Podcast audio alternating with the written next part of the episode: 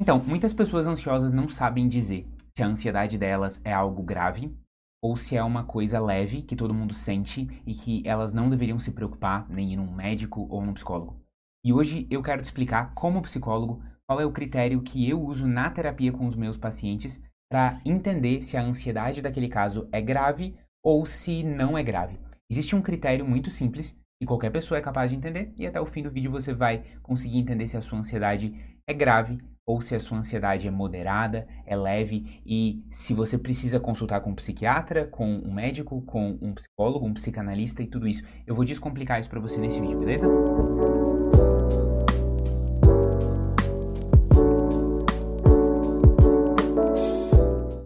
Para quem não me conhece, eu me chamo Henrique, eu sou psicólogo e um dos fundadores da Eureka, e o nosso objetivo aqui no canal da Eureka é descomplicar esses assuntos de psicologia e saúde mental para você, para que todas as pessoas que nos acompanham possam ter uma rotina de cuidado com a sua saúde mental que vá prevenir e tratar ansiedade, depressão, estresse, burnout e todas as outras coisas que hoje são tão comuns, infelizmente. E antes de você entender se a sua ansiedade é grave, é leve, é moderada, eu quero fazer uma reflexão breve sobre o que, que é ansiedade. Porque se a gente começa do ponto de vista errado, você vai ter uma noção totalmente confusa do que é ansiedade. Então, para começar, cara, ansiedade é algo que todo mundo sente. A ansiedade em si não é uma doença, não é um transtorno. É, toda pessoa humana normal é capaz de sentir ansiedade. E eu sempre falo que, bom, se você está entrando lá na igreja na hora do seu casamento e você não sente ansiedade, tem algo errado, né, com você. Se você tá indo numa, num, parque de diversões e vai entrar naquela super montanha russa maravilhosa e não sente um friozinho na barriga, uma ansiedade, não é a mesma coisa. Então a ansiedade, ela não necessariamente é algo sempre ruim. É, a ansiedade, ela é um tempero para nossa vida. Você sentir ansiedade antes de entrar lá na igreja pro seu casamento ou no parque de diversões, e isso adiciona um pouco de, de emoção naquela experiência. É, da mesma forma, às vezes a ansiedade é muito útil para nos lembrar de algo que a gente tem que fazer. Por exemplo, você pode estar tá, é, deixando para depois um trabalho que você tem que entregar na faculdade ou um relatório do seu trabalho. E aí, bom, começa a chegar perto do prazo de entregar e você começa a sentir cada vez mais ansiedade, certo? E que é essa ansiedade? Ela não é inútil. Ela é o seu cérebro dizendo para você: olha, tá chegando perto o prazo. Quem sabe você faz alguma coisa sobre isso. A ansiedade ela é como se fosse o seu cérebro dizendo: olha, faz alguma coisa sobre isso, sobre essa coisa perigosa que está nos deixando preocupados. Tem uma conversa difícil no seu relacionamento que você nunca, nunca teve, mas precisa ter. A ansiedade fica te avisando: você tem que ter essa conversa logo, para de fugir dessa conversa. E assim por diante. A ansiedade pode ser útil. Mas aí também existem transtornos de ansiedade. Momento em que a ansiedade para de ser útil e começa a trazer mais prejuízo do que benefício. É, o que, que é então a diferença entre a ansiedade normal e um transtorno de ansiedade? É, a palavra transtorno significa algo como desordem. E é interessante pensar em desordem porque a ansiedade pode estar em ordem na sua vida. Ela pode estar ordenada, organizada dentro da sua vida normal. É, uma pessoa normal, saudável e feliz também sente ansiedade, só que a ansiedade que ela sente, ela está ordenada. Enquanto alguém que sofre com ansiedade tem um transtorno de ansiedade, ela tá com a ansiedade desordenada. Faz sentido? E aí que a gente começa a entender qual que é o critério para sua ansiedade ser grave ou leve. Ela tem a ver com o nível de desordem ou o quanto a ansiedade está desorganizando, desordenando a sua vida. E é aí que a gente vai entrar no grande conteúdo desse vídeo, tá?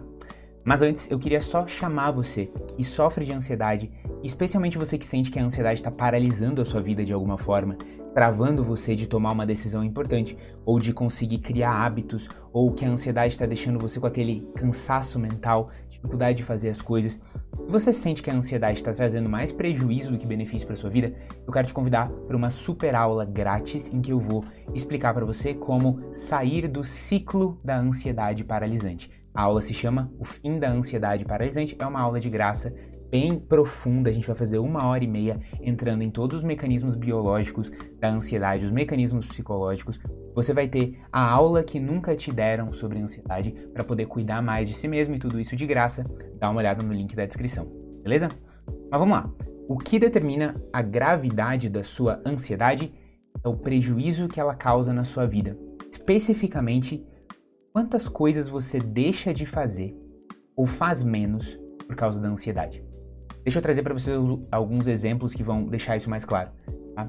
É, recentemente eu tirei a minha carteira de motorista, habilitação. Eu uh, tenho quase 30 anos, então demorei muito para tirar. E o grande motivo de ter demorado para tirar não foi a ansiedade, mas foi porque eu sempre morei muito perto de tudo que eu fazia. Morei perto da faculdade, perto do trabalho, perto da escola, fazia tudo a pé, não sentia essa necessidade de ter carro. Agora com a minha família, né, que eu tô construindo, tive um filho, casei, é, essa, essa necessidade virou uma coisa real e eu tive que aprender a dirigir. Muitas pessoas, quando o assunto é dirigir, têm uma ansiedade tão grande que uh, elas não conseguem tirar a habilitação ter uma carteira de habilitação, ou depois que elas tiram a carteira, elas acabam nunca andando de carro, certo? É, eu senti muita ansiedade com relação a dirigir.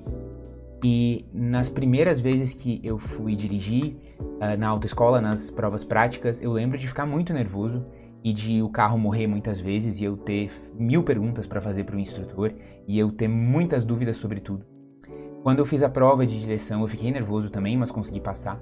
Depois que eu peguei o meu carro e comecei a dirigir, nas primeiras vezes que eu dirigia, coitada da minha esposa, né? Quase sempre a gente discutia porque ela achava que eu estava fazendo alguma coisa errada e eu também achava que eu estava fazendo algo errado. Eu ficava inseguro sobre a minha direção e, e ficava irritado. Nas primeiras vezes em que eu peguei estrada para ir para uma cidade mais longe, eu fiquei muito nervoso e, e, e, e lá tive que frear algumas vezes bruscamente. Então, quando eu penso nesses primeiros meses ou semanas dirigindo, eu lembro que foi muito estressante e eu fiquei muito ansioso. Mas olha que interessante. Eu senti ansiedade para dirigir. E a gente pode pegar uma outra pessoa que também sentiu ansiedade para dirigir. Mas hoje eu consigo dirigir tranquilamente e fazer tudo o que eu preciso. E talvez essa outra pessoa tenha desistido de dirigir. E sem poder dirigir, ela não pode ir no mercado sozinha, ou ela não pode ir fazer o seu exercício físico, ela não pode dar carona para alguém. Uh, e a vida dela tá mais limitada. Ela tá fazendo menos coisas por causa da ansiedade. Muitas pessoas, se não todas elas, vão sentir ansiedade quando estão aprendendo a dirigir, ou aprendendo a cozinhar, ou aprendendo a fazer uma habilidade nova. Mas nesse momento em que você sente ansiedade, eh, você pode percorrer dois caminhos. Ou você pode parar de fazer aquela coisa para sentir menos ansiedade, fazer menos daquela coisa para não ter que sentir aquela ansiedade, ou você pode fazer aquilo mesmo sentindo ansiedade, até que você domina aquela habilidade e começa a se sentir mais tranquilo.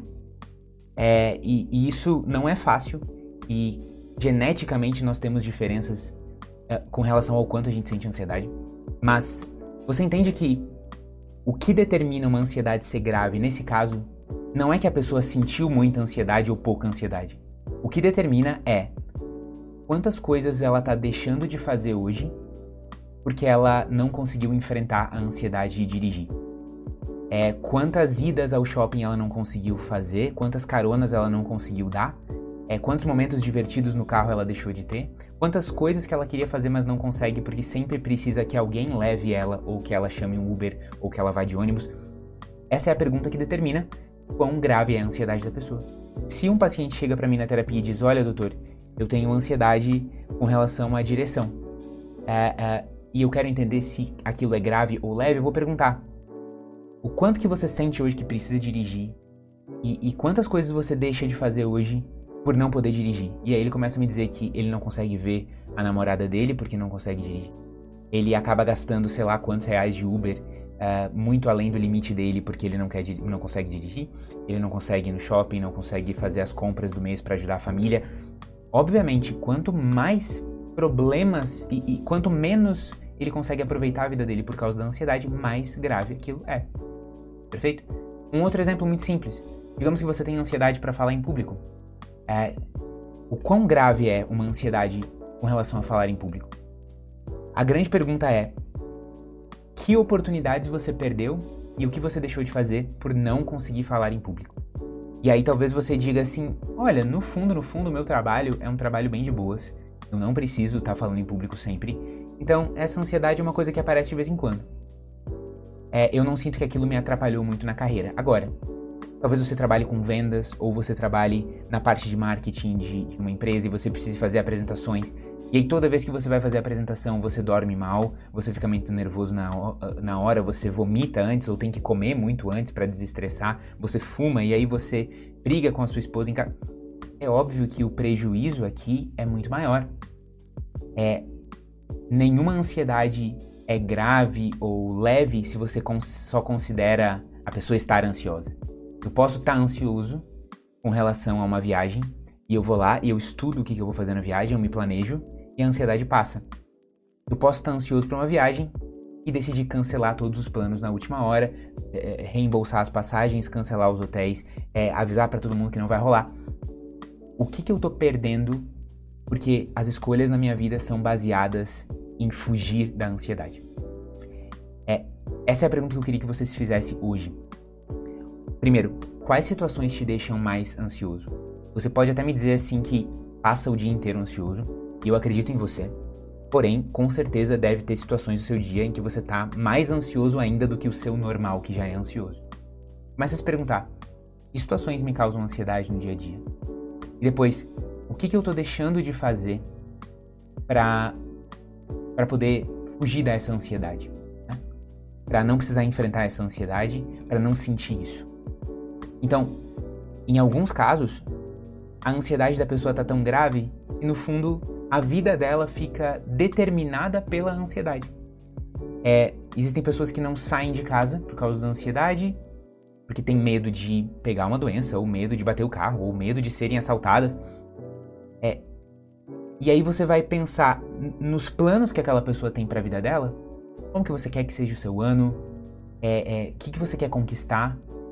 E tudo que ela coloca nos planos dela tem que antes passar pelo filtro da ansiedade. Como se ela tivesse que perguntar para a ansiedade dela: será que a minha ansiedade vai deixar eu fazer isso?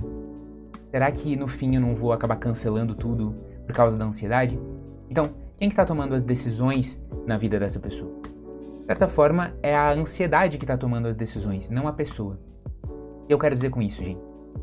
Uma vida plena, e, e, toda vez que você entra na terapia da Eureka, o objetivo é que você tenha uma vida plena, ou em qualquer terapia comportamental como a terapia da Eureka, uma vida plena é quando as suas escolhas de vida, elas são baseadas no que você quer buscar e não do que você quer fugir, entende?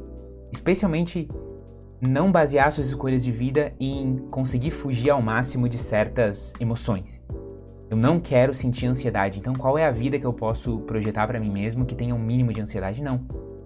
Uma vida plena é quando você pergunta assim para si mesmo: que tipo de pessoa eu quero ser e o que, que eu quero conquistar? E você toma suas decisões com base nisso. A ansiedade vai aparecer no meio do caminho como, um obstáculo? Vai aparecer. Em alguns momentos você vai ter que sentir a ansiedade, se acalmar um pouquinho e seguir fazendo, permitir que a ansiedade passe pelo seu corpo como uma onda, perceber que ela tá aqui, mas não lutar contra ela e simplesmente focar no que é importante. Em alguns momentos você vai ter que fazer isso, e na terapia a gente aprende essas habilidades.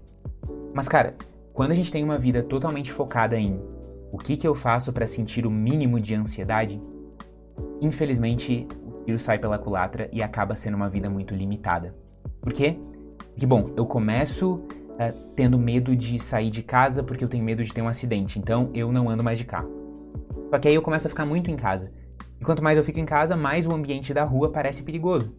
Então, eu começo a sair pouco de carro e também sair pouco de ônibus, porque eu tenho medo que aconteça algo no ônibus. E aí eu começo a sair pouco a pé de casa também, porque a ansiedade, em resumo, ela vai sempre te confinando mais dentro de uma vida cada vez mais limitada.